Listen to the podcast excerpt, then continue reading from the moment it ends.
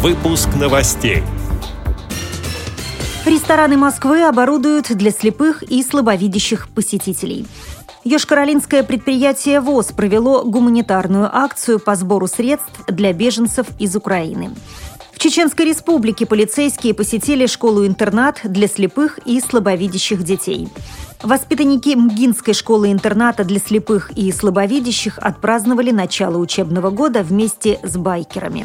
Государственный музей-заповедник Гатчина проводит экскурсии для юных незрячих посетителей. В Днепропетровске открывается выставка незрячего фотографа. Далее об этом подробнее в студии Наталья Гамаюнова. Здравствуйте. Здравствуйте. К 13 ноября, Международному дню слепых, кафе и рестораны Москвы оборудуют тактильными указателями. Первой сетью заведений общепита, удобной для инвалидов по зрению, станет «Гранатовый сад». В случае успеха пилотного проекта аналогичные заведения могут появиться во всех административных округах столицы.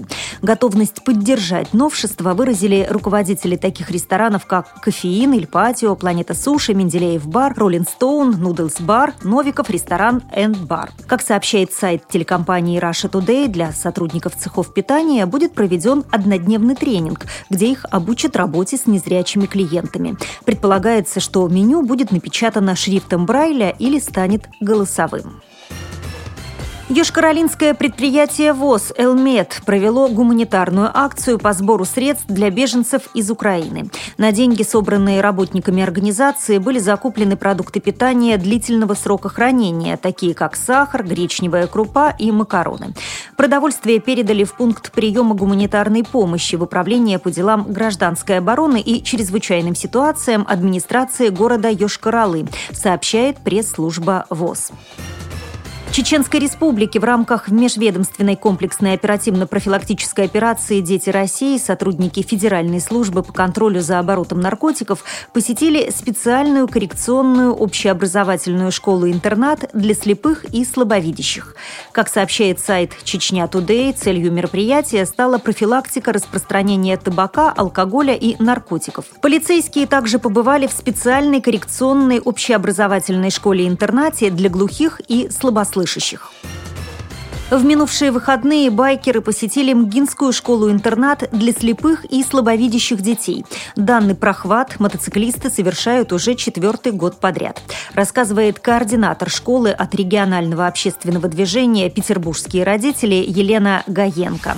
А, у нас где-то собралось 26 мотоциклов. А, мы поехали специально, чтобы покатать детей. Плюс у нас еще в программе был футбол, веселые старты. Ну, то есть э, такое мероприятие, которое направлено полностью, чтобы порадоваться самим, пообщаться с детьми, получить заряд положительных эмоций, чтобы все в итоге остались довольны. Ну и, естественно, было приурочено к Дню знаний.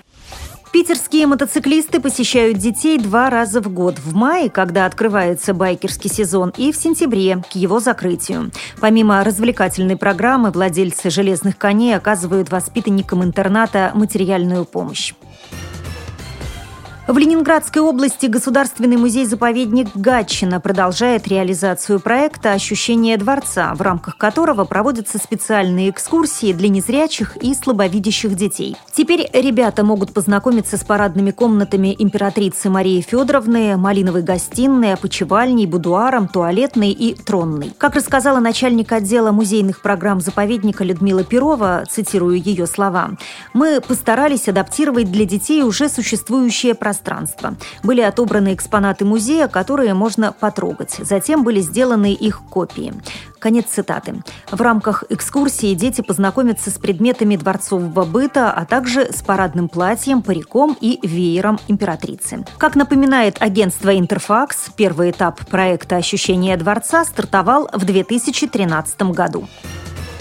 16 сентября по 7 октября в Днепропетровском национальном историческом музее имени Дмитрия Ивановича Еварницкого развернута фотовыставка Аллы Лыжнык «Мир незрячими глазами». Женщина потеряла зрение, когда ей было 25. Несмотря на это, она увлеклась фотографией и благодаря своему хобби стала лучше ориентироваться в пространстве. Сегодня Алла передвигается по городу практически без посторонней помощи. Как сообщает сайт днепринфо.ру, в залах музея музея можно будет увидеть лучшие работы разных жанров – пейзажи, натюрморты и макросъемку. 21 сентября Лыжник проведет мастер-класс. Гости не только смогут пообщаться с автором работ и сделать собственные снимки вслепую, но и узнают о принципах реабилитации инвалидов с помощью фотографии.